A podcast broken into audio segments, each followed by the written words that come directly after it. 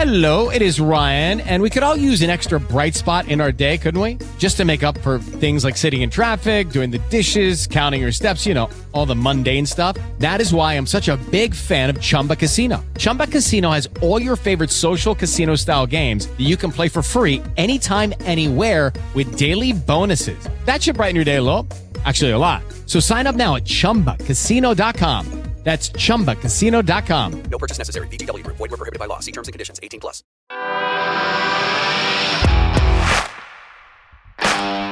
Bienvenido a Esto también es política, el podcast que habla tu mismo idioma, con Mario Girón y Miguel Rodríguez.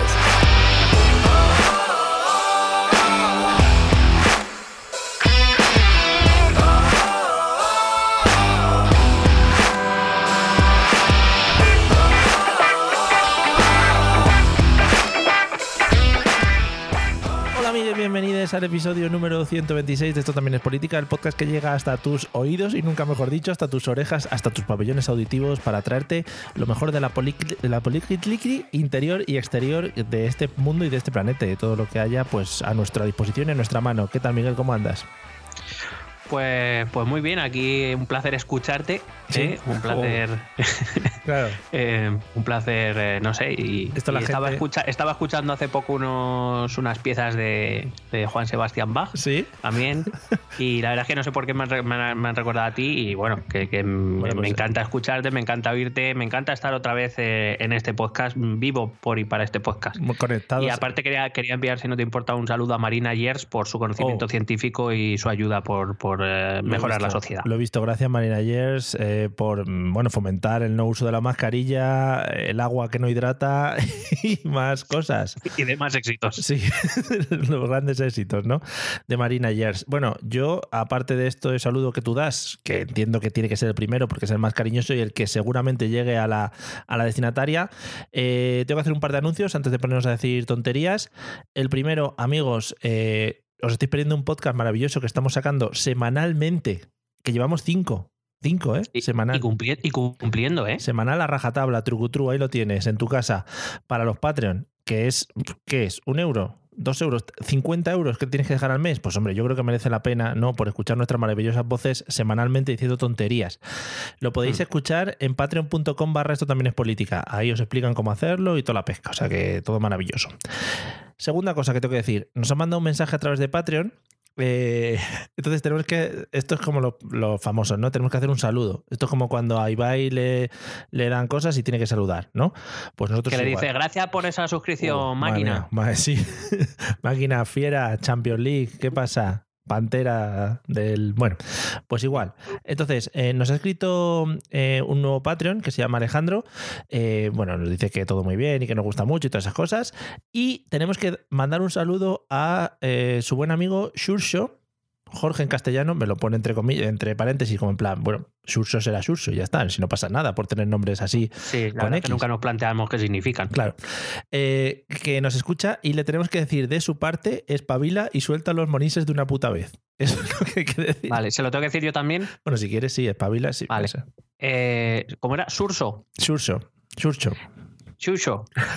Con una R, churcho. Vamos. Surso. Surso. Pues Vamos. eso. Sí. Surso, que paviles y que suelte los monises de una puta vez, coño. Eso es. De parte de Alejandro. No sé cariño. si los monises son para él o para nosotros. Si son para nosotros, Churcho, espabila y suelta los monises. Si son para Alejandro, pues bueno, sí, pues ya. Pues haz lo que veas. lo veáis vos- vosotros entre vosotros, o sea que guay.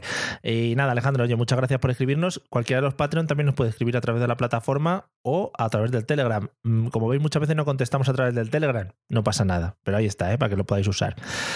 Eh, no sé, ¿algo más que tengas que introducirme en esta pequeña introducción? Me encantaría introducirte muchas cosas, Ya. pero bueno, vamos a, vamos a enfocarnos en un tema, de todas formas, que no quede. ¿Eh? Eh, gracias por esa suscripción, Alejandro, crack, máquina. Gracias, Pantera Rosa. Gracias, Tigretón. Gracias, Bonnie Tigretón. Venga. Venga, gracias, Fosquito, por, por Está- te estás dando cuenta que últimamente, eh, tanto en el podcast, claro, a lo mejor si como no sois Patreon, no escucháis el semanal, no sabéis de dónde viene esto, pero estamos últimamente con una alimentación muy sana, ¿no? Sí, sí, sí, sí. El otro día tocamos tema galletil, hoy tema bollos industriales, que bueno, para mí es como me han alimentado de joven. Ha sido mi alimentación Bueno, básica. sí, era, es como el pan para mi padre. Mi padre come todo con pan, pues yo to- todo, o sea, un cocido con un tigretón. Hombre, es que eso moja- mojado en la sopa del cocido, eso te da, la- te da gloria, ¿eh?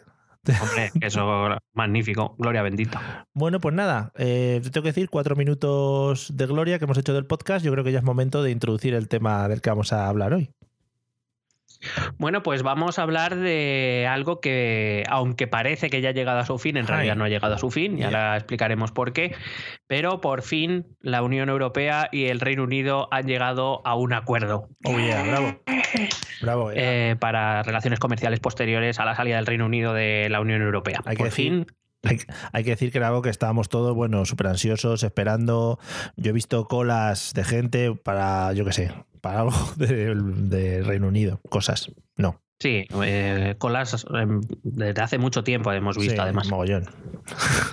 sigue, sigue. Eh, estaba, fíjate que cuando eh, estaba ya preparando para, para conectarnos eh, y poder introducirnos los temas, Sí, eh, estaba diciendo, joder, le voy a decir a Mario que eh, ponga el God Save de Queen, Sí. en este caso, eh, como el himno británico, en plan de ya por fin se han ido, ya estarán tranquilos, pero luego he dicho, y- pero es que a lo mejor pega más el himno de la alegría que es el himno europeo, ¿Quieres- de que por fin se han ido de una puta vez. ¿Quién, quién, quién ha quedado más contento después de esto? Supongo que ahora lo hablaremos. ¿Quién ha ganado más o quién ha perdido? Bueno, vamos a ver, el, el que más contento ha quedado ha sido Boris Johnson, que ha vendido una milonga que flipas. Ya. Al O sea, final. eh, eh, supongo- el- de hecho, el, el gobierno, él ha sacado, el gobierno ha sacado como una especie de resumen de 34 páginas, porque ahora voy a, voy a hacer un aviso previo ahora mismo, pero ha sacado un resumen del tratado de 34 páginas y la primera página de ese resumen es una es una, una- una escrita por Boris Johnson, que me lo imagino ahí con su lengua afuera mientras escribe en su despacho todo lo que sale ahí. Y ahora, amigos, arriba la música para celebrarlo.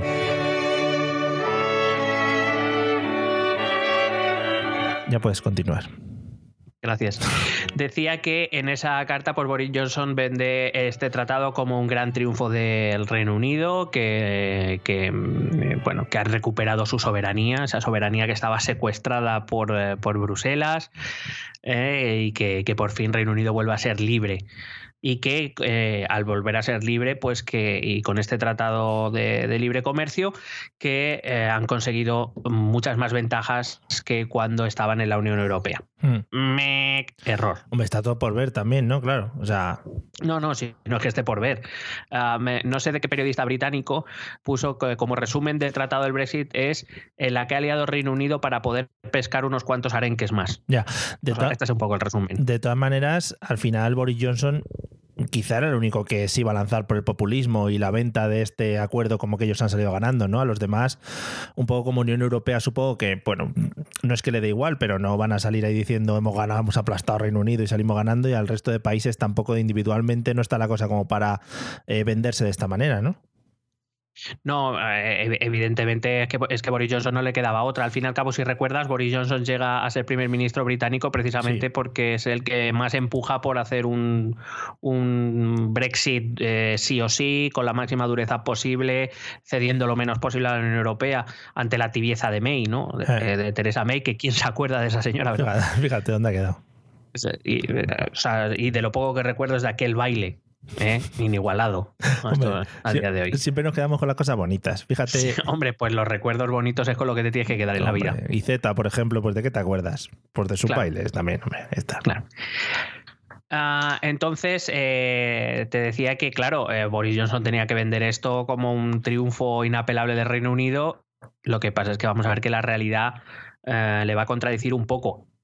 Por su parte, la Unión Europea ah, ha sido más prudente, ha- evidentemente siempre ha, reconocido siempre que, este, la salida del Reino Unido para la Unión Europea es mala, pero también ha dejado claro que dentro de, de lo malo que es esto para ambas partes, está claro que quien más pierde es Reino Unido y tiene sus razones para pensar eso, que es algo que nosotros llevamos diciendo siempre que hemos tratado este tema en el podcast, Sí. porque es evidente, porque en la Unión Europea se quedan 27 estados que van a seguir haciendo las cosas juntos y Reino Unido se queda solo Mm. ahora mismo y va a tener que empezar a tejer otro tipo de relaciones internacionales.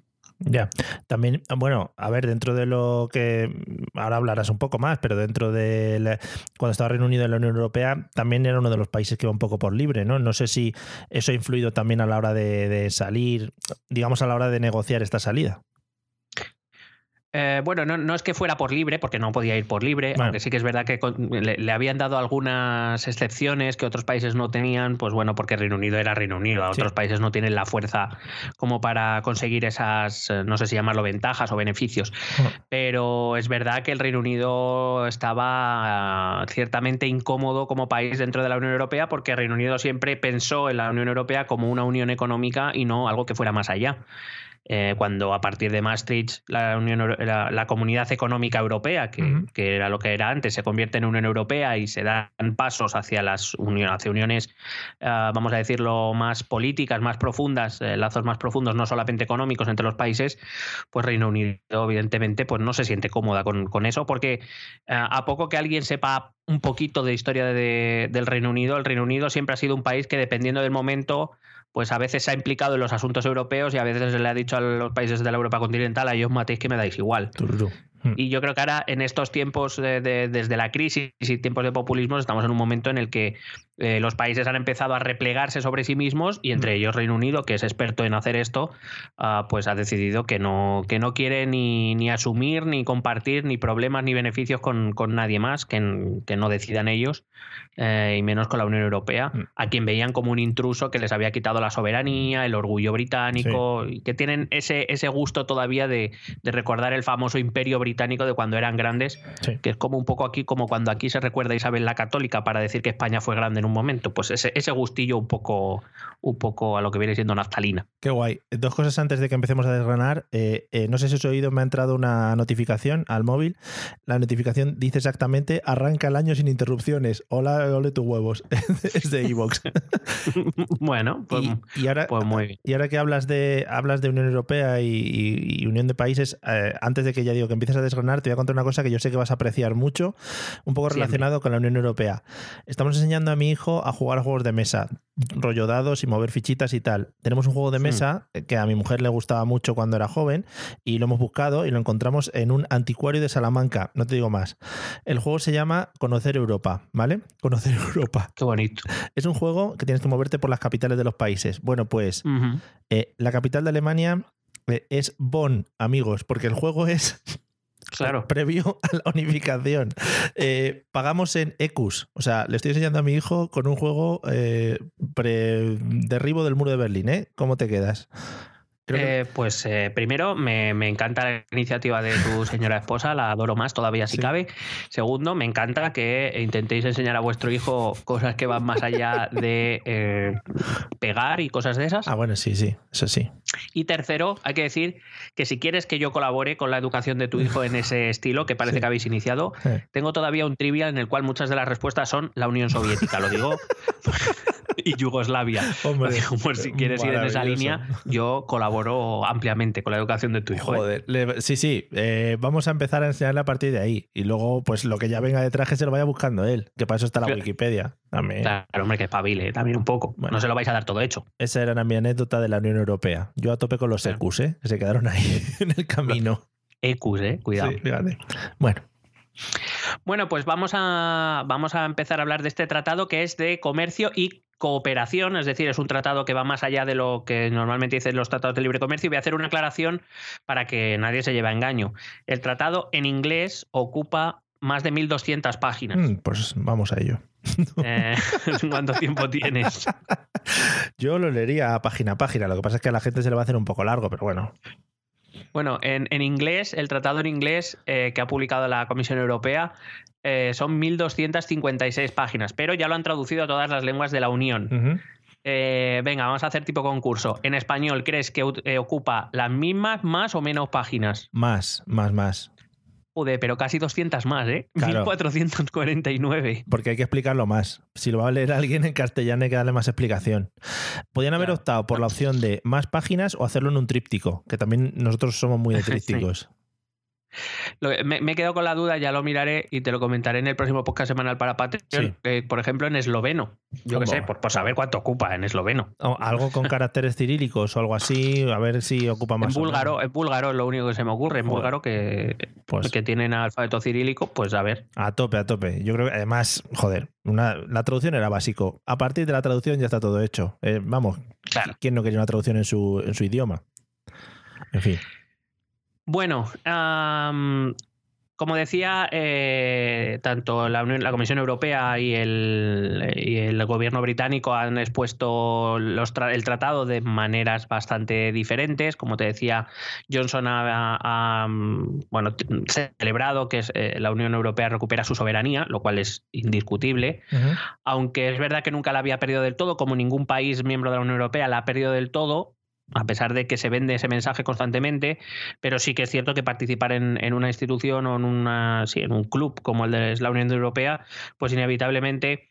eh, al haber acuerdos de profunda implicación económica y política, exige eh, coordinarse con otros estados, con sus beneficios y sus perjuicios, Claro. y eso implica, en cierta manera, evidentemente, renunciar a parte de tu soberanía a esa institución para que eh, de- se, se gobiernen o, o se, se traten temas de manera conjunta, más que nada para que los beneficios puedan ser los máximos posibles.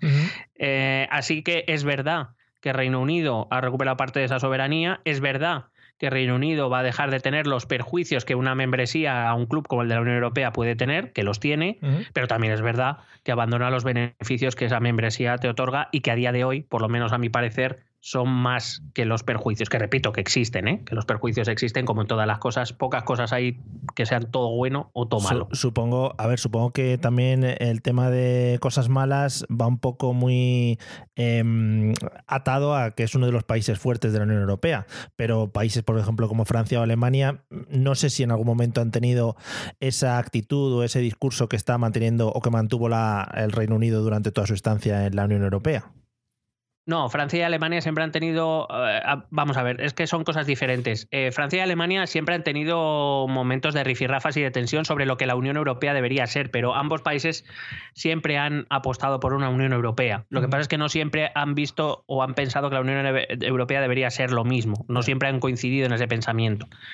Pero nunca, que yo sepa, se ha planteado que uno u otro país abandonase la Unión Europea o, o tratase de por decirlo de algún modo, dar pasos para atrás para volver a lo que era la simple unión económica, que al fin y al cabo es lo que pedía Reino Unido y que ya a estas alturas, desde luego, no tiene ya mucho sentido. Hombre. Bueno, em, hay que decir que eh, para vigilar que el tratado se cumple, el tratado prevé la creación de un consejo de asociación compuesto por miembros de la, de la Comisión Europea y del gobierno británico.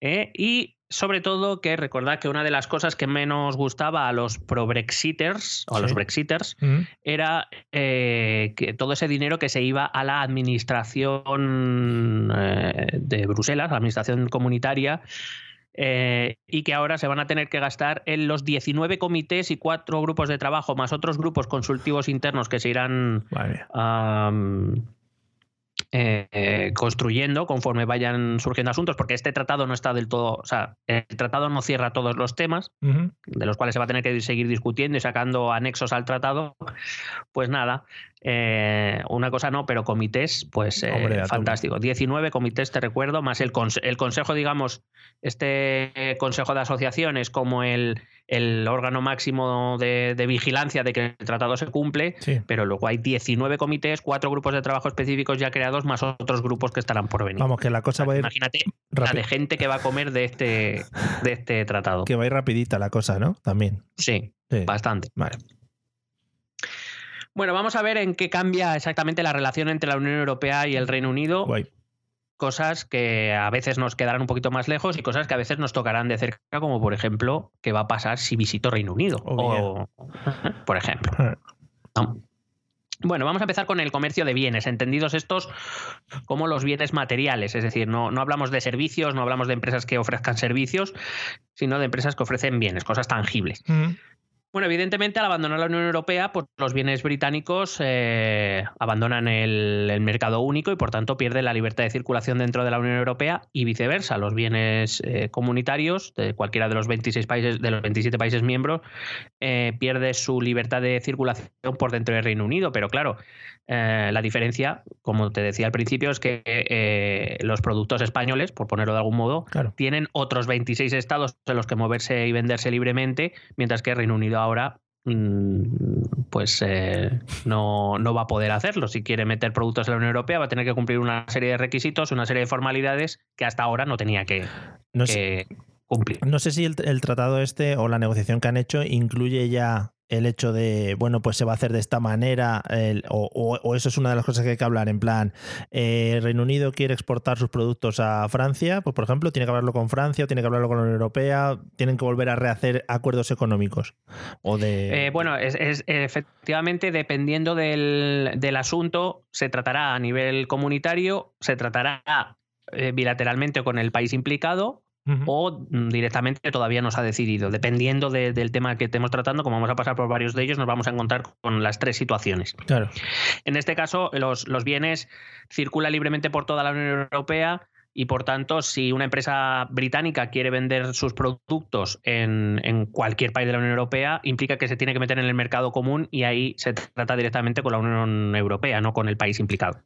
Más que nada porque no tendría mucho sentido en el sentido de que yo vendo productos en Francia y luego desde Francia pueden ya ir a cualquier país. Entonces, Pero no, no entonces, tiene entonces ahora se pone en una situación, digamos, de poder la Unión Europea o los países miembros a la hora de poder negociar más o menos como quieras con Reino Unido, ¿no? En plan, oye, pues mira, si quieres vender aquí, pues tienes que hacer esto y esto. Bueno, evidentemente es una de las posiciones de fuerza y sobre todo por las consecuencias que va a tener. Fíjate que eh, el hecho de que, eh, porque no- eso no quiere decir que ahora ya Reino Unido y la Unión Europea no, no van a comerciar, van a Ya. seguir comerciando y de hecho, por ejemplo, sí que han alcanzado un acuerdo en lo que a las aduanas se refiere en que ni uno ni otro se van a poner aduanas, es decir, ese dinero que se paga extra cuando un producto desde fuera quiere entrar en la Unión Europea o en cualquier país, Sí. pues eh, los productos extranjeros normalmente pagan una aduana con el objetivo de encarecer el precio y así fomentar el consumo de los bienes propios del país que, del que estemos hablando. Pero, eh, claro, en la Unión Europea eso no se paga. Cuando un producto español se quiere vender en Holanda, lo hace sin pagar nada y va libremente. O sea, el, el de Holanda, el señor de Holanda llama a la empresa española, le compra lo que sea y el- la empresa española le manda lo que sea y aquí nadie paga nada de más Claro. porque las fronteras están abiertas. Eso es lo que le ocurre también a Reino Unido hasta ahora.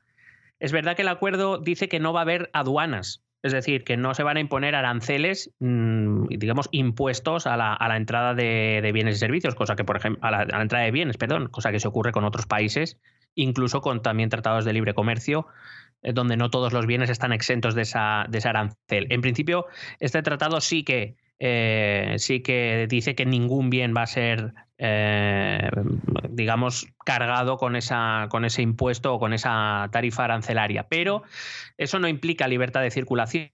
Más que nada porque para que un producto británico entre en el espacio europeo, en el mercado común, eh, significa que va a tener que eh, ahora se va a encontrar con controles en las fronteras para ver que lo que se declara es, es lo que va a entrar, Sí. que no se va a meter más u otra cosa de lo que se está anunciando.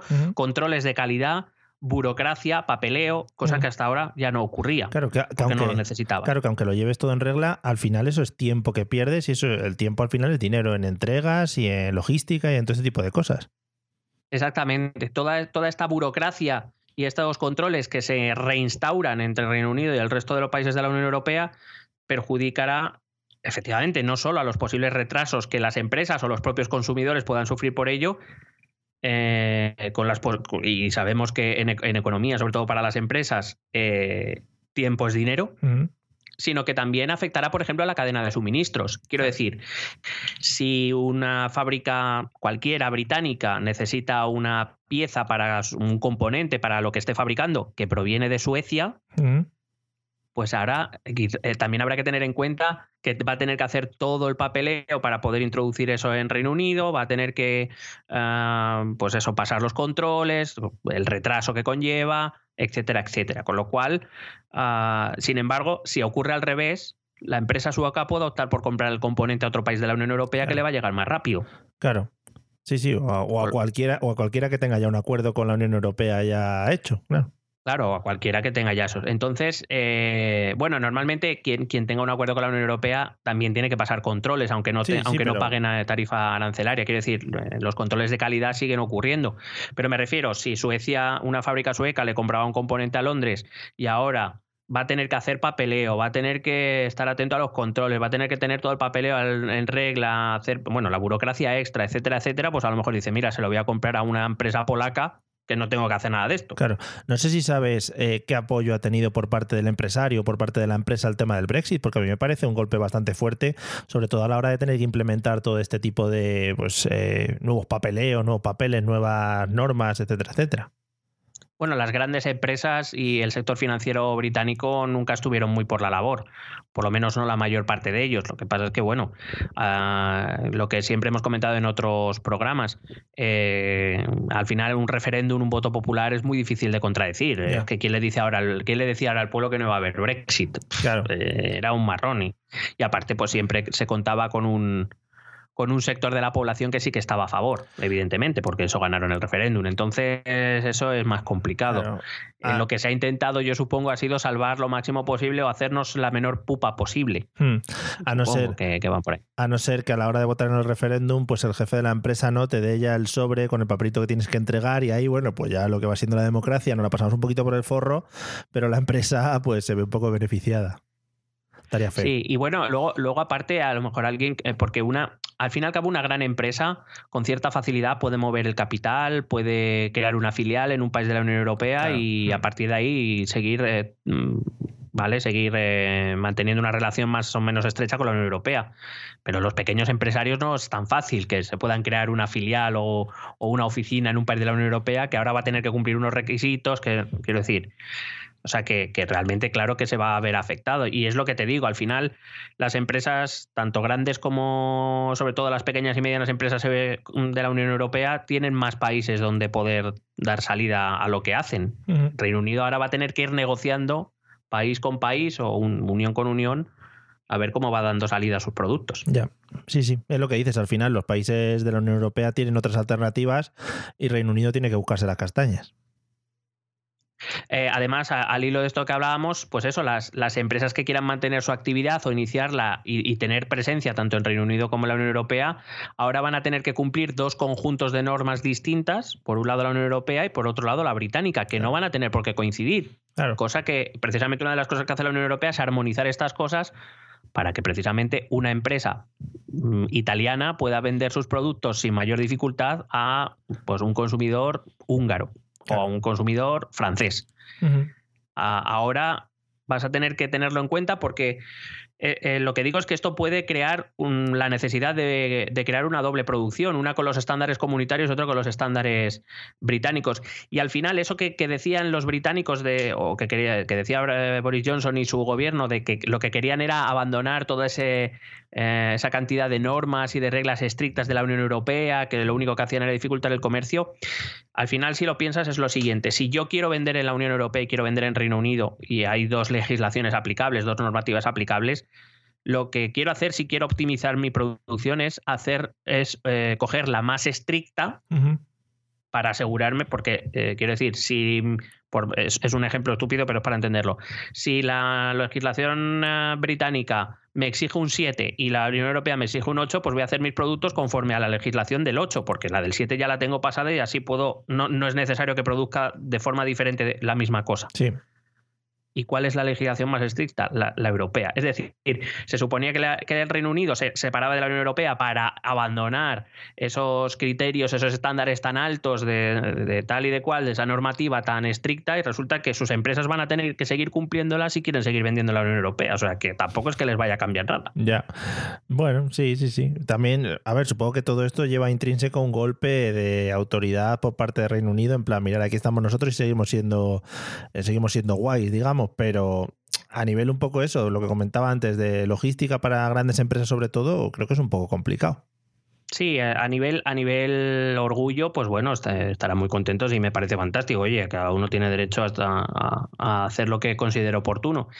Pero también es cierto que para muchas empresas lo único, en el mejor de los casos, le supondrá una mayor burocracia, le supondrá unos mayores costes, en el mejor de los casos. En el peor de los casos, probablemente hay muchas empresas que ya no se puedan permitir vender sus productos en la Unión Europea y quizás tengan que cerrar porque con el mercado británico no les vaya, ¿vale? Pues sí, ay, madre mía.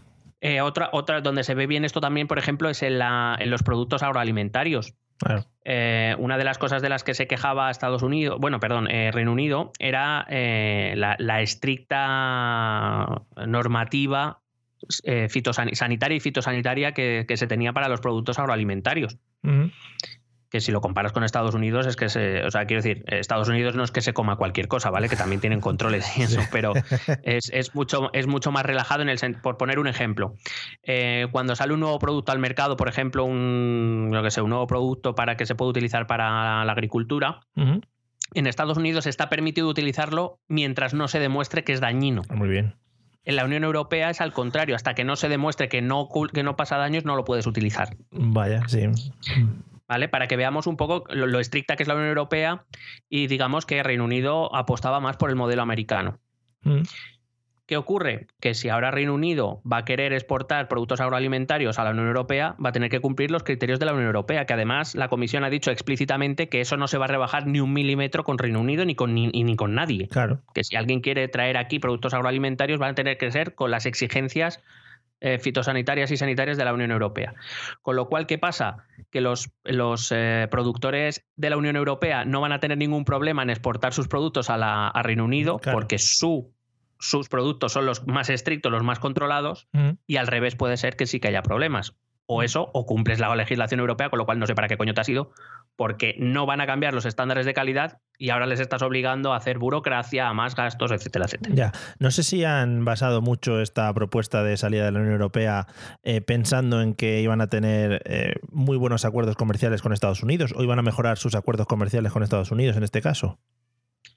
Bueno, hay que decir que el Tratado de Libre Comercio que tiene la Unión Europea, bueno, ahora mismo con Estados Unidos eh, no, no, están por sus mejores momentos, porque, bueno, Trump vino y empezó a poner aranceles como loco y es verdad que la Unión Europea y Estados Unidos ahora momento están en un momento delicado. Veremos lo que pasa hasta el día a partir del día 20 cuando Joe Biden eh, asuma la presidencia de los Estados Unidos. Por cierto, mm. aprovecho para darte así una notición que leí ayer. Una de las, una de las eh, me parece que es senadora o no, es representante en la Cámara de Representantes republicana, me parece que es por Georgia, eh, Marjorie, Marjorie Taylor Greene. Es una de las más fanáticas que te puedes encontrar en la vida, súper pro Trump, súper pro. La del, la del vídeo. La del vídeo. Pues es otra. No, no, la del vídeo de la pistola, no, esa es otra, esa está loca. Eh, no, es, otra, pero que, ya ha dicho que el día 21 va a presentar una moción de impeachment contra Joe Biden y empieza el 20, ¿eh? el 20 jura, el 21 que ya va a poner artículos de impeachment. O sea, quiero decir que para que veas a qué, qué dinámica está cogiendo la política americana. Qué guay. Bueno, volviendo al tema, eh, decía que, mm, eh, Reino Unido pensaba que efectivamente iba a salir, bueno, sobre todo utilizó el posible pacto comercial con, Estados Unidos, sobre todo para presionar a la Unión Europea. Pero veremos porque de momento ese acuerdo no se ha producido. De hecho, ahora mismo ni siquiera se está negociando. Eh, sí sé que Reino Unido ya había llegado a algún acuerdo comercial con Turquía creo que estaba negociando con la India, pero la India ahora mismo te está teniendo también movidas internas que te cagas. O sea que veremos, veremos cuánto tarda en salir de esta, de esta mm, dinámica el Reino Unido. O sea que de, momento, de momento, muy favorecido no ha salido. Hombre, supongo que evidentemente Reino Unido y Estados Unidos son aliados tradicionales. Yo deduzco que llegarán a un buen tratado de libre comercio, supongo. Pero hasta que eso llegue. Pues nada, si, si, consiguen entenderse, porque muchas veces los americanos y los ingleses hablan diferentes idiomas, aunque sea el mismo, y ahí no hay Dios que se entienda. Tengo que Claro. Eh, tú imagínate a Joe Biden diciendo a Boris Johnson, you are motherfucker. sí, porque habla from the hood. se le ve mucho a Biden que viene del underground. Sí, sí. Ah. rapero, freestyler de joven. Bueno, sí, por ejemplo, eh, me ha parecido curioso que sí que acuerdos específicos para eh, hacer más sencillo esto que te decía de la burocracia y los controles, bueno, pues para suavizarlo un poco en ciertos sectores. Por ejemplo, en los productos ecológicos, en los productos de automoción, esto le viene bien tanto a los productores de coches británicos como a los alemanes y franceses, ah, para productos farmacéuticos, para productos químicos y para el vino. Porque los británicos que supongo que querrán seguir consumiendo el vino europeo. Very wine, very wine here. Ah, nos viene bien porque aquí tenemos mucho vino y seguro que exportamos para allá, o sea que guay. Claro, por eso. O sea que sí, porque al final los países, los grandes exportadores de vino normalmente son Italia, Francia, España, son los, los más eh, exportadores. Sí. Em, bueno, esto era para los bienes, es decir, para aquellos objetos tangibles. Eh, luego están los servicios. Cuando se ofrecen servicios, que eso es lo, lo, que compramos que no es tangible. Eh, en este caso no se ha podido llegar a un acuerdo sobre los servicios. Sí que, evidentemente, ya dado que el Reino Unido deja de pertenecer a, la Unión Europea, los servicios también abandonan el mercado común, abandonan la libre circulación. eh, quedan fuera. Lo que pasa es que, como te digo, no se ha llegado a ningún tipo de acuerdo respecto a los servicios, porque aquí hay un tema importante y es que dentro de los servicios están los servicios financieros. Hombre, el Santander Entonces, está a claro. tope, claro, allí. Eh, bueno, y sobre todo que, que Londres es uno de los grandes centros financieros Sí. mundiales Mm, y, y- y, claro, las, las empresas de servicios financieros instaladas en Reino Unido hasta este momento pues vivían de puta madre porque Sí. era como el centro financiero de, de Europa. mm, Eh, al, al quedar fuera, en Frankfurt están dando palmas Ya, claro. ahora mismo. Entonces hay que buscar la manera, porque claro, es verdad que la- los países de la Unión Europea y sus empresas y sus ciudadanos tienen muchas inversiones en la Bolsa de Londres. Entonces hay que buscar alguna manera de no hacerse demasiada pupa, pero claro, eh, los servicios financieros ahora mismo están fuera del, del mercado común y hasta que no se llega a un acuerdo, en principio se prevé que, se llega a un acuerdo sobre este asunto antes de marzo, pero ya veremos, porque también se preveía que Reino Unido, después del referéndum en 2016, se iba a ir en 2018 y aquí estamos. Claro, además, eh, todos estos, eh, todas estas empresas que al final van a ganancia al céntimo, si de repente te meten ahí eh, un golpe tan gordo, pues igual no te compensa estar, seguir haciendo tus negocios ahí en Reino Unido, ¿no? En Londres. Claro, por eso te digo que en Frankfurt se están dando las palmas. Eh, Frankfurt, que es, digamos, la bolsa más importante, yo creo que junto con la de Milán en, en la Europa continental, pero sobre todo Frankfurt es donde está la sede del Banco Central Europeo, etcétera, etcétera, Mm. pues están diciendo, no te preocupes, si con Londres no se puede, venid todos aquí, venid todos a mí hmm. y ya está. Y eso es lo que harán las empresas de- porque, del sector financiero, claro. lo- que se trasladen a Madrid y eso no lo ves, ¿no? Por lo que sea, no estamos entre los candidatos, diría. Vale, como las Olimpiadas, siempre os pasa. Claro. Bueno, eh, se acaban los reconocimientos mutuos de títulos profesionales, de títulos, por ejemplo, de médicos, de enfermería, de dentistas, de, de- de farmacia, de veterinarios, de ingenieros o de arquitectos. Eh, ahora mismo dentro de la Unión Europea, si tú eres, por ejemplo, eh, eres ingeniero, tienes un título de ingeniería Sí. en España, con ese título eres ingeniero en todos los países de la Unión Europea. Sí. Y eso ocurría también en Reino Unido. Por ejemplo, Reino Unido sabemos que muchos, muchos enfermeros españoles y Sí. enfermeras españolas han ido a Reino Unido a trabajar y allí los han aceptado con gusto porque tienen déficit. Sí. Déficit de, Ah, enfer- no te- de enfermeros. No tenían que. no De- tenían- perdona, dime. Déficit de enfermeros. Es que la frase ha quedado así Sí. un poco. eh, que tienen. Ah, sí, perdón. Vale. Déficit en el número de enfermeros. Eso es, vale. Em, antes, pues a- hasta este momento, los enfermeros y enfermeras españoles eh, iban allí y como tenían un título de un país miembro de la Unión Europea, allí no se les exigía ningún tipo de convalidación, ningún tipo de trámite burocrático, ningún tipo de papeleo, etcétera, etcétera. A partir de ahora sí que se va a necesitar. Este es uno de los casos donde también van a salir perdiendo los profesionales británicos y te explico por qué. Ahora mismo, si un, eh, a partir de ahora, evidentemente, eh, se necesitan reconocimientos mutuos, ¿eh? no solo los británicos aquí, sino también los, los comunitarios allí. Pero, para que te hagas una idea, si un arquitecto español se quiere ir a vivir y a trabajar a Reino Unido, va a tener que convalidar su título allí, pero su título le seguirá valiendo allí y en toda la Unión Europea, porque tiene el título español. Claro. Ahora mismo, un británico, si se quiere venir a España, tiene que convalidar su título aquí en España, pero ese título solo le vale para España, no le vale para Francia, no le vale para Portugal, para ningún otro país de la Unión Europea. Si se quisiese ir a otro país de la Unión Europe- Euro- Unión Europea, tendría que convalidarlo también allí. Es decir, si quisiera trabajar en toda la Unión Europea, debería, debería eh, convalidar su título 20 en 26 o 27 ocasiones. Muy bien. o sea que muy bien, ¿no? Exámenes por ahí. Que sí, que soy médico, de verdad. Mire, tráigame aquí a alguien, un paciente. Y lo arreglas. Mire que ya, que ya, que ya tengo títulos eh, eh, conva- convalidados en siete países, por Dios. Lo siento, es que no. Eso es lo- esto es lo que negoció su gobierno, Sí, gracias. sí, sí, fenómeno. Ah, también los operadores de servicios audiovisuales y de comunicación necesitarán obtener licencias para operar dentro de la Unión Europea. Claro, por los Eh, enchufes. Eso es por los enchufes que van al revés, que son diferentes. Claro, que van por clavijas raras. Sí, vale. Eh, eso sí, si una empresa británica, bueno, los, los, eh, las comunitarias también, allí en Reino Unido, pero eh, decir que además de obtener una licencia comunitaria, también necesitará la licencia del país en el que quieran instalarse. O sea, que van a necesitar hacer dos veces el papeleo. Muy bien. Eso sí, el tratado deja claro que en el momento que se consigan esos permisos, las empresas, tanto las británicas aquí como las comunitarias allí, serán tratadas como si fueran del propio país. Es decir, como si, por decirlo de algún modo, como han sido hasta ahora dentro de la Unión Europea.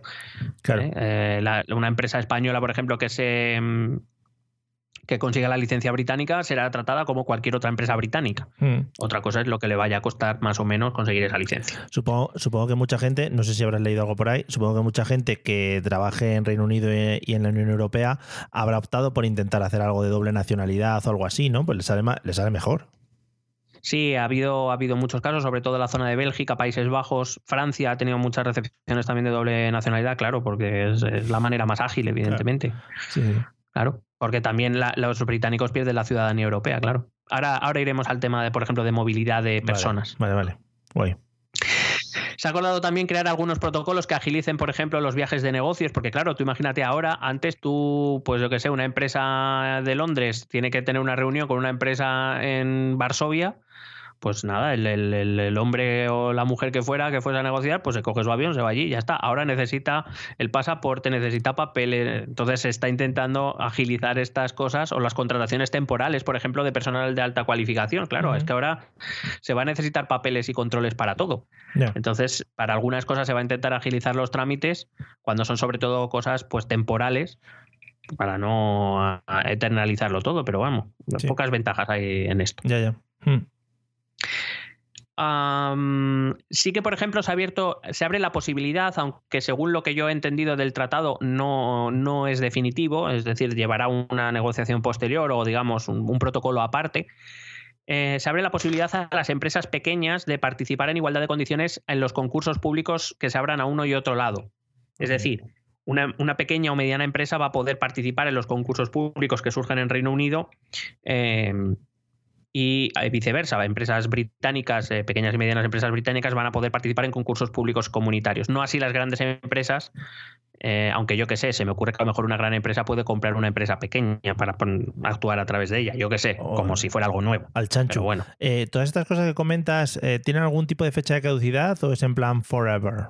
No, en principio, mientras el tratado esté en vigor. Vale. O sea, que en un momento dado igual Reino Unido puede decir, pues ya no me sale más de los huevos, ¿no? O algo así. Sí, ¿no? Si el tratado se rompe, pues todo esto deja de tener efecto, claro. Vale.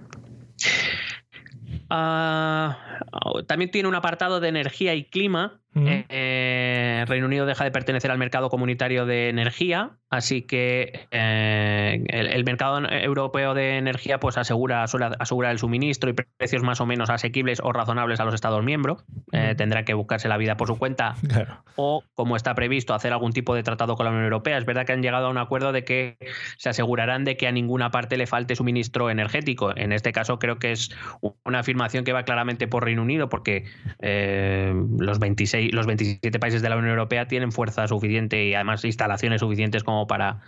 ah, a través de gasoductos Sí. y de otras instalaciones tener eh, aportación energética. Entiendo que el miedo es que en algún momento Reino Unido no tenga energía suficiente y hasta ahora, si eso ocurría, pues eh, era la Unión Europea la que se lo aportaba. Entiendo que va por ahí el tema.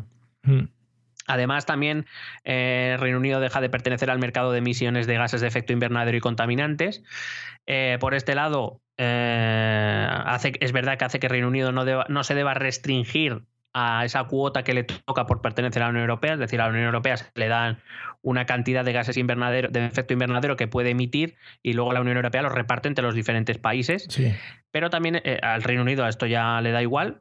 Pero también es verdad que Reino Unido está dentro del Pacto del Clima de París, Sí. que el tratado le obliga a continuar dentro del, del Pacto del Clima de París, porque hay que recordar que, claro, ah, hay muchos, si no todos los tratados internacionales están firmados por la Unión Europea, no por los países. Claro.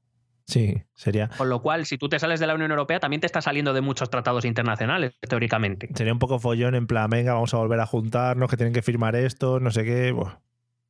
Por cierto, y aquí añado la, la pildorita, de esto nadie ha dicho nada entre los partidos independentistas catalanes. Recuérdate que uno de sus caballos de batalla era que salirse de España o separarse de España no significaba salirse de la Unión Europea. En este tratado queda claro que la Unión, el Reino Unido queda fuera de los tratados internacionales firmados por la Unión Europea. O sea que queda claro que si en una hipotética independencia Cataluña se separase de España, quedaría fuera de los tratados y de la propia Unión Europea. ¿En qué quedó todo eso? Acuérdate. Sí, ¿Verdad? ¿Qué ¿Verdad? tiempos? Sí. Además, la Unión eh, eh, Reino Unido queda fuera de Euratom, que es la Comunidad Europea de la Energía Atómica. Joder. aunque eh, sí que se ha especificado que serán tratados específicos al respecto para la- el tratamiento de la energía nuclear, el comercio de la energía nuclear, etcétera. O sea que ahí se prevé que sí que se van a llegar a acuerdos mucho más específicos, pero fuera de este tratado. Ujú.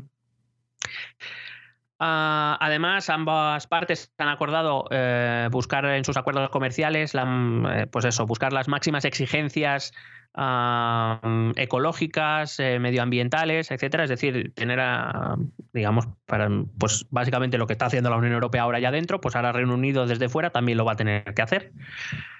Am, sobre todo en cosas como eficiencia energética, en eh, pues eh, reducción de emisiones de gases, todo eso. Vamos, que Reino Unido va a tener que seguir haciendo lo que estaba haciendo dentro de la Unión Europea. Muy bien. Bueno, a ver, tampoco creo que eso fuera eh, algo que decir, no, ahora cuando nos salgamos de la Unión Europea vamos a empezar a contaminar y a echar gases ahí a tope, ¿no? Tampoco dirían. Bueno, no, evi- evidentemente no, y de hecho, incluso el propio Boris Johnson eh, decía que evidentemente Reino Unido sigue manteniendo su compromiso con el, con el cambio climático, bueno, con, para, con la lucha contra el cambio Sí, sí, climático. a tope con el cambio climático. Pero también es verdad que, por ejemplo, una de las cosas que hizo Trump al llegar a, a- al gobierno, si te acuerdas, fue salirse del Pacto de París porque decía que, claro, eh, como había otros países que no se ajustaban a esos estándares, acá China Mm.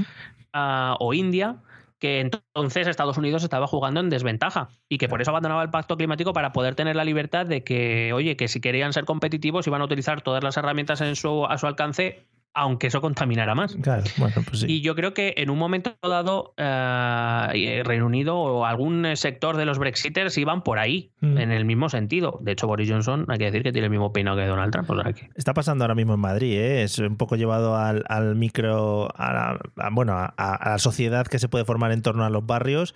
Eh, lo mismo, si, si, si el vecino saca la basura fuera en una montaña de 300 metros de altura, ¿por qué no la voy a sacar yo, no? No me la voy a estar comiendo en mi casa. Pues muy bien, señores, vamos a que las ratas campen a sus anchas entre la nieve y la basura. Vamos allá. Efectivamente, había un momento aquí que la nieve, eh, no- había un momento que no sabías qué era nieve y qué era bolsa de basura. Competían, ¿eh? competían en altura. Claro, sí, joder, qué bonito.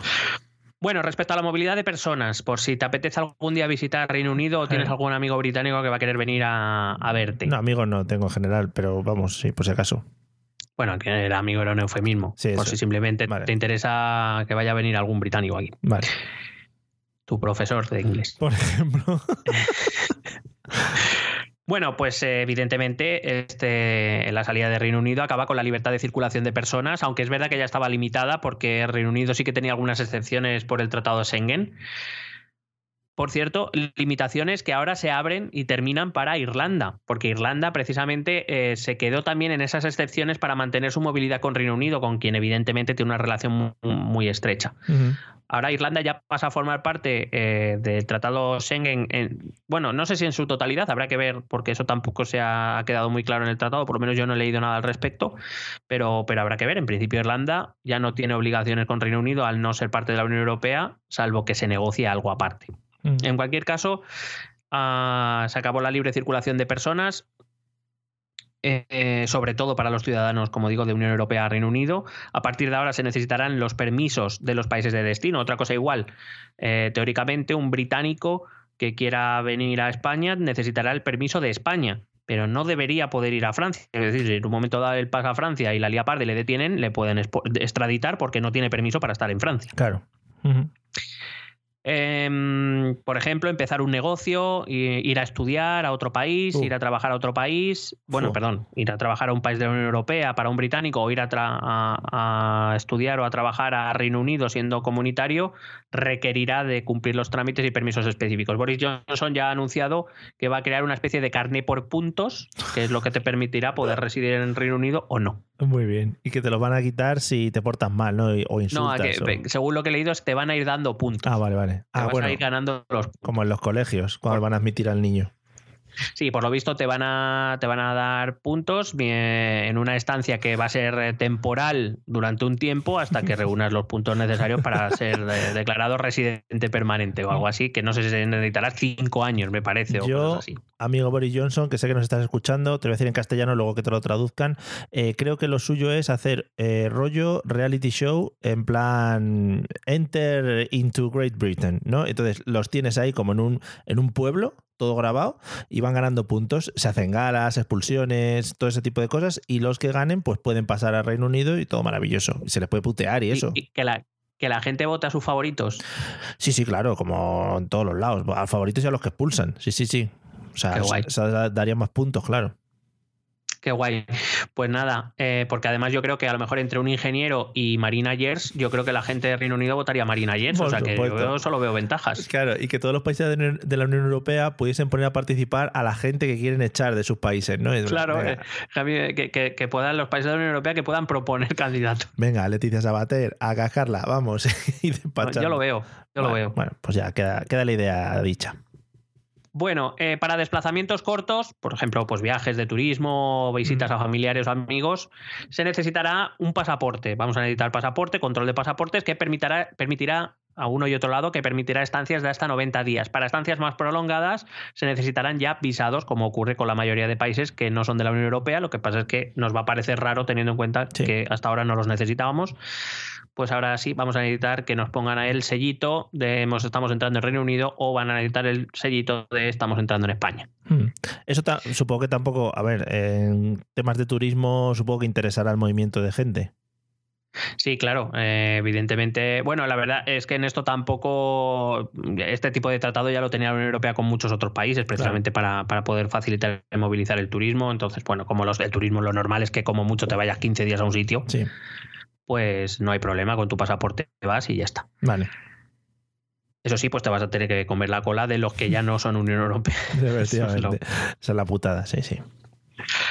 Eh, el tratado también prevé la coordinación de ambos espacios para que los ciudadanos eh, comunitarios y británicos puedan tener acceso a algunos servicios como la sanidad durante sus estancias allí. Eh, ah, por cierto, creo que em, Reino Unido, claro, ten en cuenta que Reino Unido al salir ya no tiene la tarjeta sanitaria europea. Sí. Con esta puedes, si te pasa cualquier, algo en Dinamarca, puedes ir a la sanidad y ya se encargará Dinamarca de pedirle el dinero a España. Y Sí, tú sí. pasas del tema. Hmm. Ah, creo que Reino Unido ha dicho que iba a crear una tarjeta sanitaria universal Sí. que le va a valer a los británicos para todos los países que visiten que más allá de Reino Unido. Lo que pasa es que para eso tendrá que llegar a acuerdos con los diferentes países, claro. Claro. Es, lo- es el problema, pero bueno. Joder, universal para los países y para los planetas en algún momento. O sea, acaso te pasa algo visitando Orión. Por ejemplo, joder, bonito. Ah, además, se prevé, esto todavía no se ha cerrado, o por lo menos no, o sea, se ha cerrado que se va, que se va a negociar y Sí. que es la, la idea de llegar a un acuerdo, lo que pasa es que todavía no están los acuerdos eh, establecidos sobre cosas como eh, personas de la Unión Europea que se van a vivir a Reino Unido y viceversa, pues que no pierdan pensiones de jubilación, prejubilaciones, asistencia sanitaria, etcétera, que permita el traslado de ciudadanos de un espacio al otro sin perder al menos ah, esos derechos adquiridos. Esto interesa mucho a los jubiletas británicos que vienen a vivir a Canarias y a Mallorca. Muy bien, claro, es que eso es un punto fuerte. Seguramente allí lo vendan como el paraíso para irte a jubilar, entonces eso no lo pueden perder, ¿sabes? No, no, claro. Y, y aquí, oye, son es gente que se gasta el dinero Uh. aquí, o sea que tampoco te creas que es tan malo. Very Monises, sí, sí. Bueno, otros eh, asuntos como por ejemplo la aviación, nos ¿Mm? interesa, ¿no? Para volar. Un mogollón, Ah, sí. vamos a ver qué pasa. Las compañías británicas quedan fuera del mercado comunitario y viceversa. Truco, tru. y por tanto, igual que el resto de empresas, salvo que tengan el permiso correspondiente, no pueden operar en ningún país de la Unión Europea que, que- que o haga escala o que aterrice la Unión Europea. Ya. Mm. Lo mismo le pasa con las compañías europeas si, eh, para los vuelos que eh, hacen escala o aterrizan en, en Reino Unido. Es decir, necesitan las licencias de los países eh, o de, lo- de los, de los países correspondientes. En este caso no va por la Unión Europea, es decir, una compañía británica puede obtener los derechos para llevar vuelos de Londres a París, Sí, pero eso no le da derecho porque solo lo- eso lo habrá negociado con Francia, no le da derecho a traer aviones a Madrid, por ejemplo. Lo tendría que negociar con España. Mientras que los, eh, a los países europeos les va a pasar lo mismo. Lo que pasa es que, claro, las, las compañías comunitarias ya operan en toda la Unión Europea, con lo cual conseguir, solo tienen que conseguir una licencia, volvemos a lo mismo, mientras que las compañías británicas van a tener que conseguir 27 Pues si quieren volar a todos los países de la Unión Europea. Mm, mm. Además, otro de los grandes eh, logros de este Brexit para la Unión, eh, para el Reino Unido, es que se queda fuera de la Agencia de Seguridad Aérea, que es la que pone los estándares de seguridad de los vuelos dentro de la Unión Europea. Evidentemente, ahora el Reino Unido va a poner sus propios estándares de seguridad, pero lo normal es que, como, como mucho, sean tan estrictos como los de la Unión Europea. Así que volvemos a lo mismo. Las compañías británicas se seguirán adaptando a los estándares europeos porque porque no se prevé que los estándares británicos vayan a ser mm, más estrictos, por tanto, simplemente pues ahora tendrán que hacer más burocracia para seguir haciendo lo que estaban haciendo hasta ahora. Y además de eso, es que eh, han perdido su asiento en, en esta agencia, Sí. con lo cual no van a poder decidir qué normas de seguridad se cumplen en la Unión Europea. Con lo cual, eh, volvemos a lo de siempre. El Reino Unido eh, se queda fuera de la Unión Europea en una economía en la que indudablemente va a tener una influencia comunitaria, pero ahora ha perdido su asiento para poder tomar decisiones, su, su capacidad de influencia. Una cosa, no sé si lo vas a hablar luego, pero ¿se ha dejado algún tipo de puerta abierta en caso de que Reino Unido quiera volver pasados unos años o algo así? No, en principio no, pero el, el proceso eh, respecto a la Unión Europea está claro. Se tiene que solicitar la entrada y la Unión Europea a partir de ahí empezará a estudiar, se tendrán que cumplir unos criterios, se establecerán negociaciones y a partir de ahí llegará un momento en que se- los miembros de la Unión Europea tendrán que votar por unanimidad que Sí. Reino Unido sea aceptado de nuevo. Joder. Es decir, lo que cumple cada, cada país que está fuera de la Unión Europea y quiere ingresar en ella. Sí, molaría el año que viene, en plan, oye, que, que ya nos hemos cansado de estar solos, a ver si nos podéis admitir otra vez. Estaría guay. Bueno, yo no preveo que sea el año que viene, pero yo preveo que en un término, yo qué sé, por, por decirte algo, 20, 25 años, ah, no sé si todo Reino Unido, si seguirá junto, que supongo que sí, pero por ejemplo, no sé si has visto, lo, lo he colgado en la cuenta de Twitter del, del podcast, Mm. Un anuncio que ha sacado el gobierno escocés Sí, lo he visto, sí, me sale continuamente Eh. en Twitter, sí. diciéndonos que, que, bueno que no que no nos preocupemos que en breve ellos en lo que puedan van a estar con la Unión Europea que van a luchar desde dentro para, para volver a la Unión Europea y que si consiguen la independencia pues eh, vendrán a la Unión Europea o sea Sí, que- sí. Mm. Bueno, respecto a los transportes por tierra, también los servicios de transporte evidentemente quedan fuera del mercado único. Mm. Eh, los transportes que quieran pasar por territorio comunitario necesitarán sus permisos, igual que los transportes comunitarios que quieran pasar por territorio británico.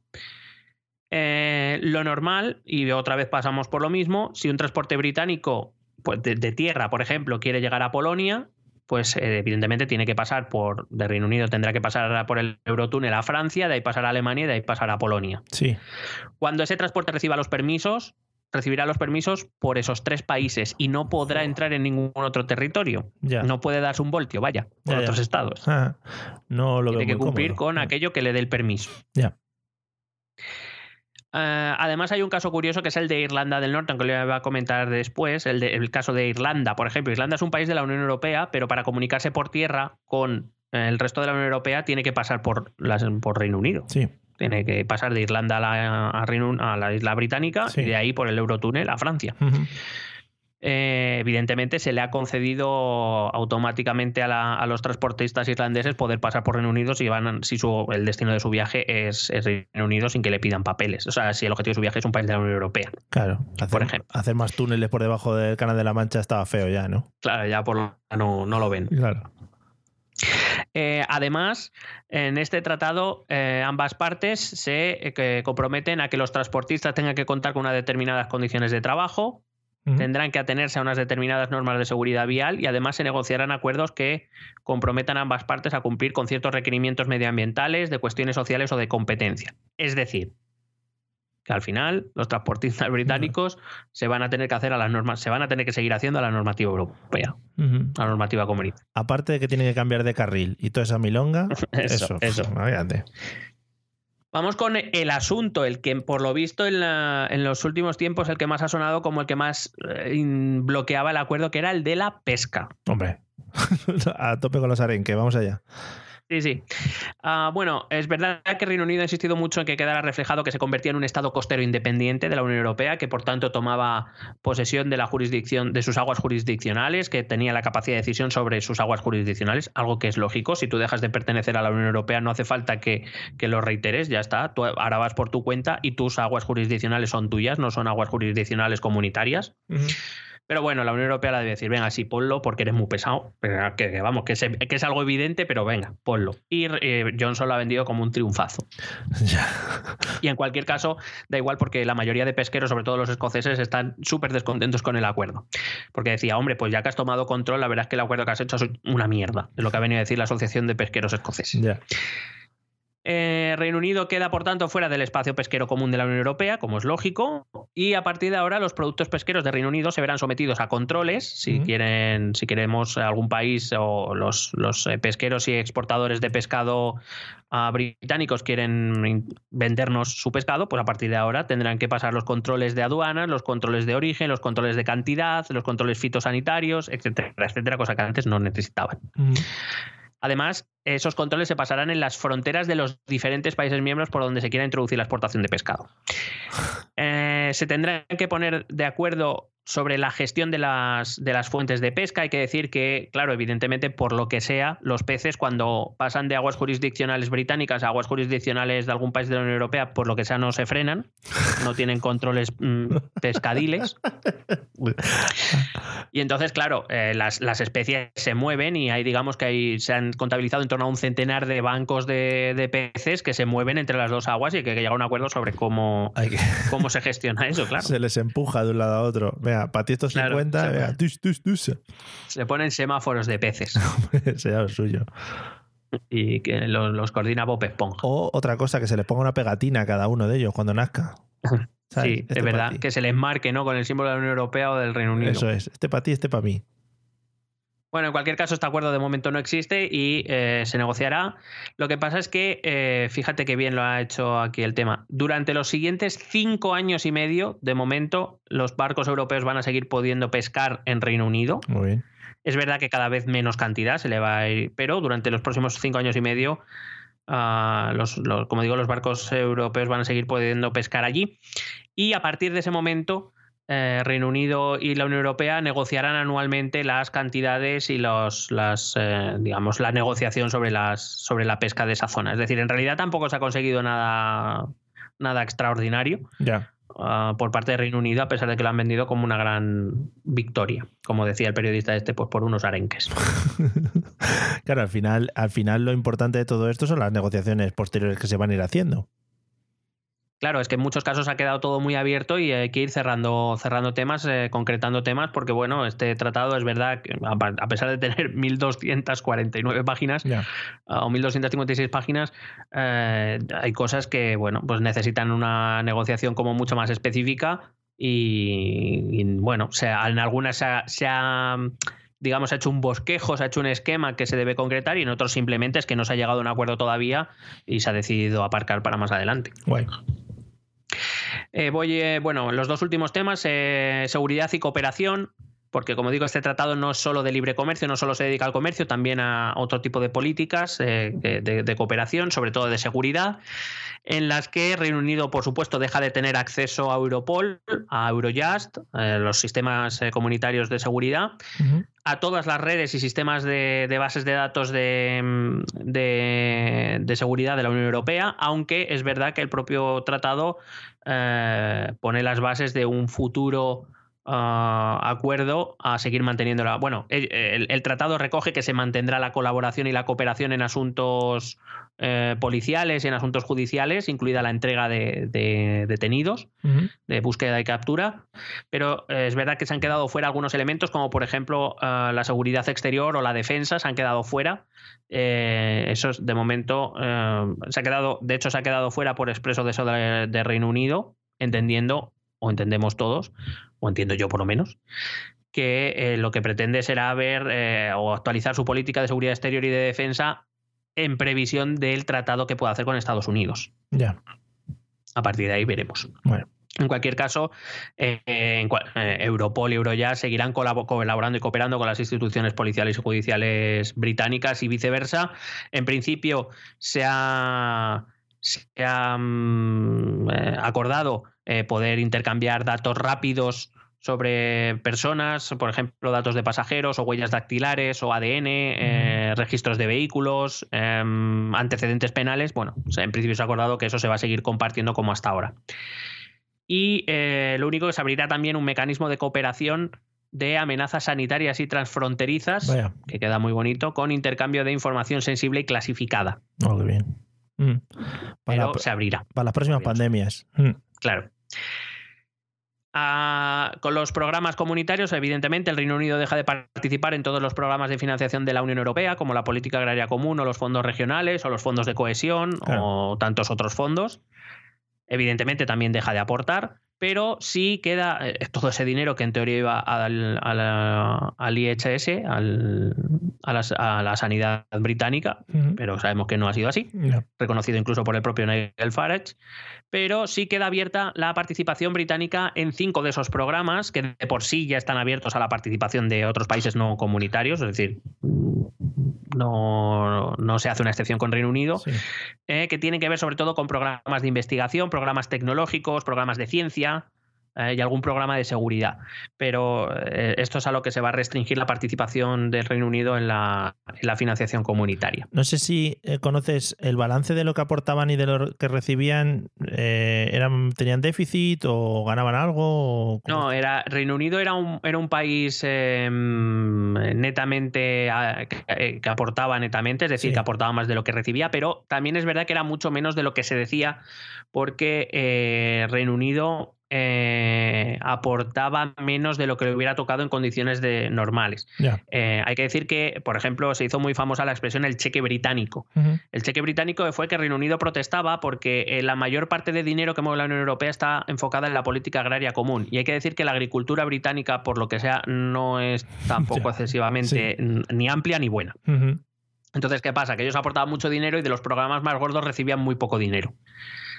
Y entonces eh, se llegó a un acuerdo con la Unión Europea para que Reino Unido aportara menos dinero en compensación porque, oye, yo estoy aportando mucha pasta y de los programas más gordos no recibo, pues en realidad estoy recibiendo mucha menos pasta que en comparación con otros países. Entonces, pues a Reino Unido se le perdonaba, entre comillas, una serie de miles de millones que no aportaba cada año en compensación por no recibir ese dinero de la PAC. O sea que sí que era un aportador neto, aportaba más de lo que recibía, como le ocurre a Alemania o como le ocurre a Francia, como nos va a ocurrir a nosotros a partir de ahora. Eh, pero, como le ocurre a Italia, pero, eh, a ver, eh, también tenemos que pensar que aportar más dinero del que recibes directamente a la Unión Europea no tiene por qué ser algo malo. De hecho, con el dinero que tú aportas estás haciendo que otros países, por ejemplo, te compren a ti productos. Sí, sí, claro. Es decir, no tiene una, una aportación en la economía directa, pero sí a tus empresas y a, tus, a, a tu economía sí que le hace mucho bien el, el que ese dinero vaya a las economías más pobres. De hecho, eh, todo el mundo estuvo muy contento cuando España crecía al no sé cuántos por ciento porque recibía dinero europeo para convertirse en un Estado moderno y próspero donde los españoles y las empresas españolas pudieran viajar a todos los países y gastarse el dinero en los otros países de la Unión Europea. A ver si nos creemos que Alemania es de una hermanita de la caridad que da mucha, que pone mucha pasta y, y es tan tonta que no se da cuenta de que está perdiendo pasta. Que no la está, es que no la está perdiendo. Entonces, en el caso de Reino Unido sí que protestó por la PAC, le dieron el cheque británico, que era como una excepción de una cantidad y, y demás. O sea, que sí que era aportador, pero no, no, no- O sea, por ejemplo, Alemania, digamos, tie- tiene mucha más diferencia entre lo que aporta y lo que recibe de lo que hacía Reino Unido. O Francia le pasaba igual. Ya. Mm.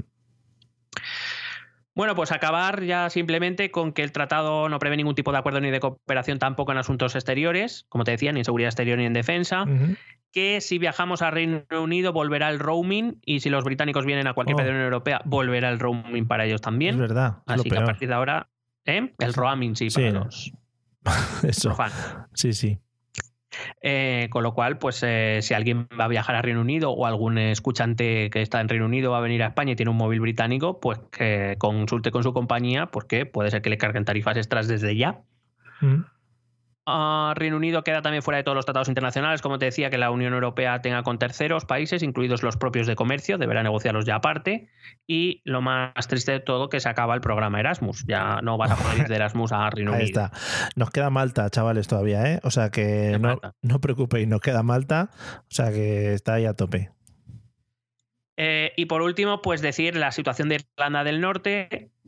Irlanda del Norte, por el- un protocolo en el Tratado de, de Retirada, se alcanzó un acuerdo sobre eh, Irlanda del Norte y es que no se, quer- no se quería endurecer, no se quería levantar una frontera entre Irlanda del Norte y la República de Irlanda, que podía hacer regresar tensiones pasadas que todos recordamos y si no, pues vayan a escuchar nuestros capítulos al respecto. Oh, qué bueno, metapodcasting. Muy bueno. Si es que, es que cada día, es que esto lo aprendo de ti, Desde que, que, lo sepas. desde que colaboras en otros podcasts estamos espectaculares, ¿eh?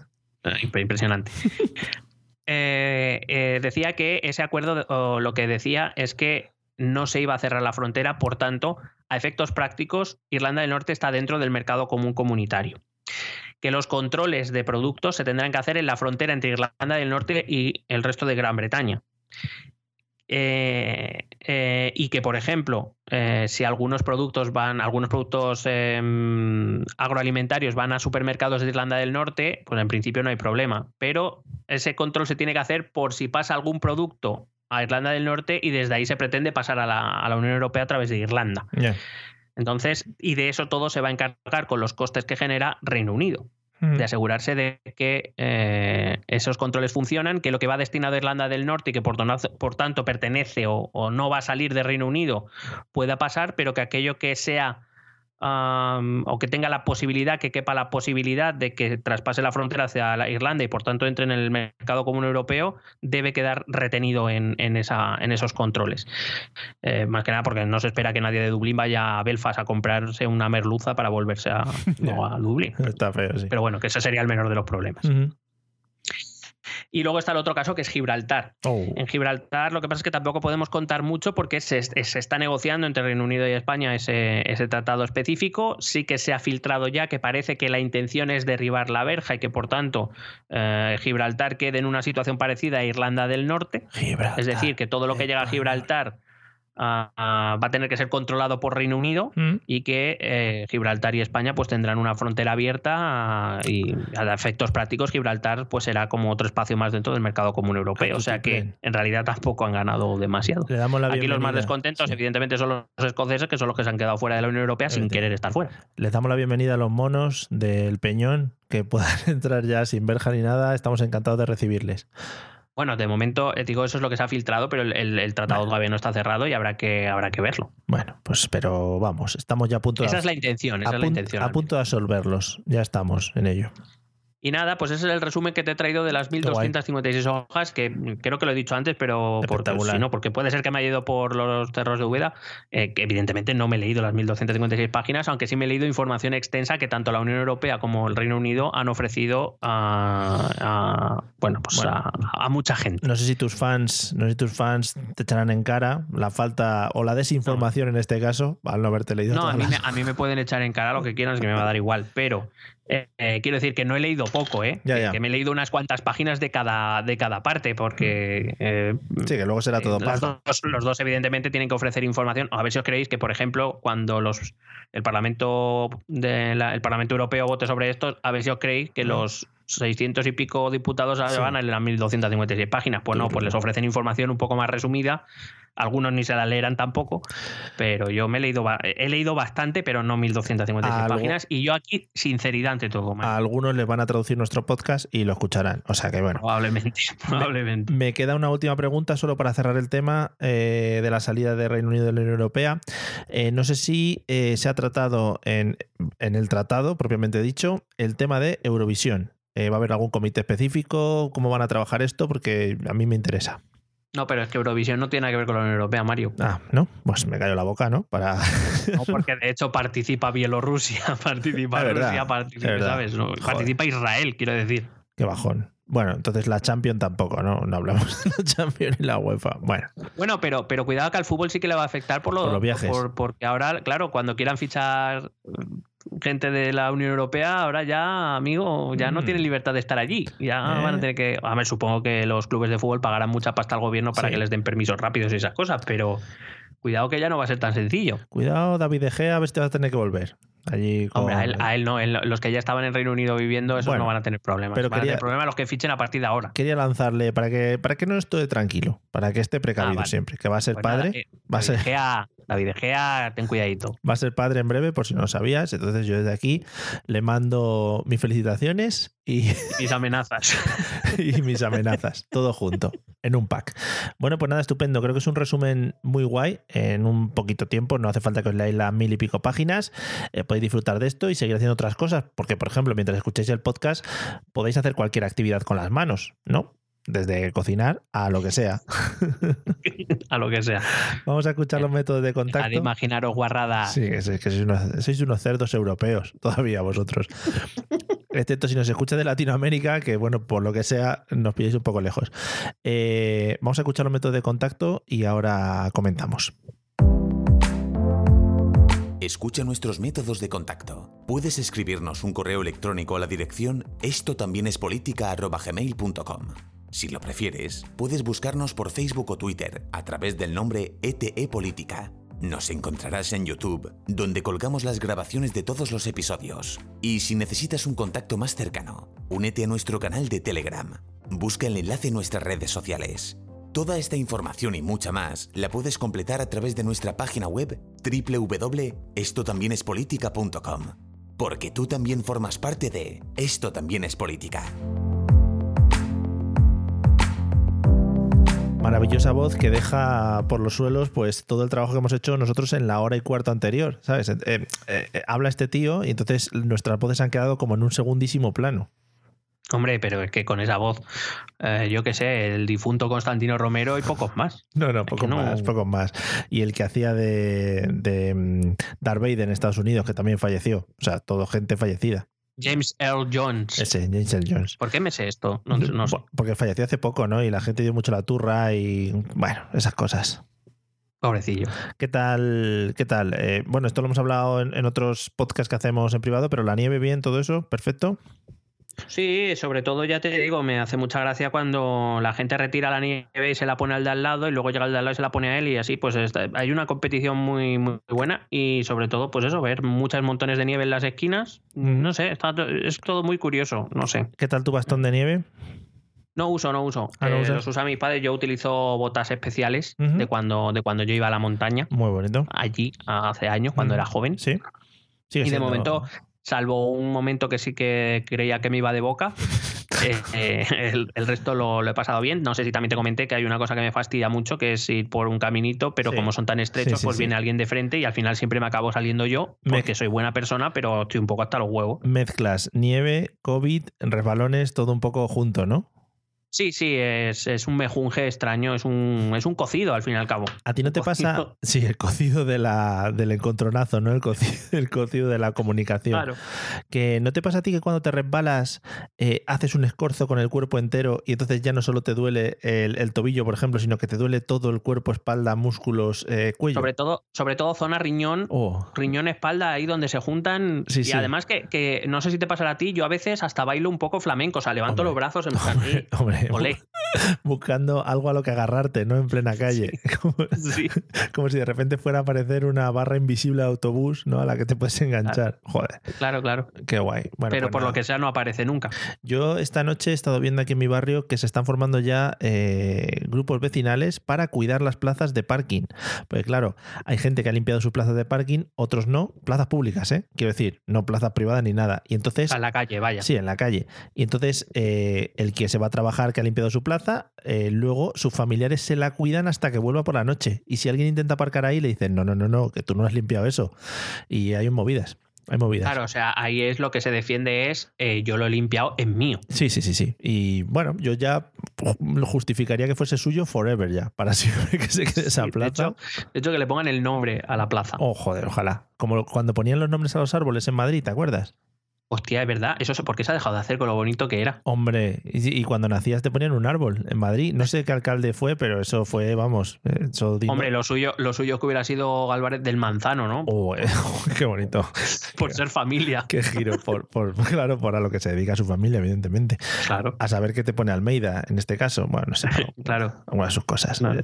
Están sus asuntos. También he oído que en algunas, eh, algunas comunidades de vecinos van a pedir zona catastrófica por haber tenido a los hijos una semana extra en casa. O sea, por lo que sea. vale ¿y a los profesores nos toca algo de eso A los profesores no, pero si los profesores... A ver si todo esto es vocacional, Miguel ya lo sabes. Si vosotros, Ah, vale, es verdad, es verdad, Claro. se me olvidaba. Se me olvidaba que tengo que trabajar Y gratis. además esta semana ha sido extra de vacaciones, ¿no? Que no lo hemos hablado. Sí, bueno, porque, porque como teníamos pocas vacaciones, Claro. ¿sabes? Porque sabes tú que los profesores tenemos pocas vacaciones, Sí, pues nos año- han dado una más Sí, como el año pasado por las quejas, por las quejas que hemos emitido. Estuvisteis relajadetes el año pasado, entonces, bueno, una semana más por si las moscas. Sí. Bueno, pues nada, amigos profesores, pues desde aquí un saludo a los profesores, un saludo también a los casqueros que estarán a tope y hay muchos en Madrid, ya digo, y en España seguro que está lleno de casquerías, todo por el mundo. Eh, esperamos que os haya gustado el episodio 126. Eh, volvemos dentro de poco o no. Y si nos queréis escuchar dentro de poco o sí, en el Patreon semanal, eh, pues ahí lo tenéis. Y además es que maravilloso porque sacamos, bueno, todas nuestras artes, eh, nuestras artes y nuestras capacidades de comunicación. Nos vemos dentro de nada, pasadlo bien, disfrutad, cuidado con la nieve, cuidado con los temporales, cuidado con el COVID, bueno, cuidado con la vida en general. Hala, hasta luego. Besete.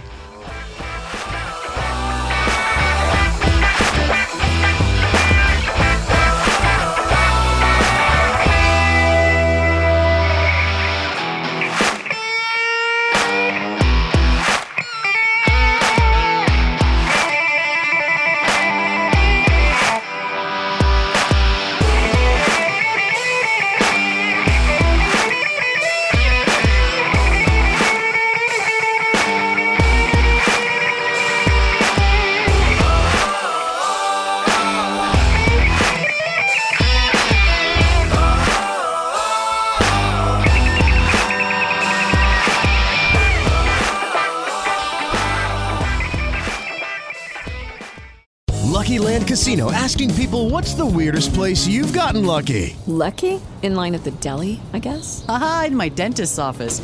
More than once, actually. Do I have to say? Yes, you do. In the car before my kids' PTA meeting. Really? Yes. Excuse me, what's the weirdest place you've gotten lucky? I never win and tell. Well, there you have it. You can get lucky anywhere playing at LuckyLandSlots.com. Play for free right now. Are you feeling lucky? No purchase necessary. Void where prohibited by law. 18 plus. Terms and conditions apply. See website for details.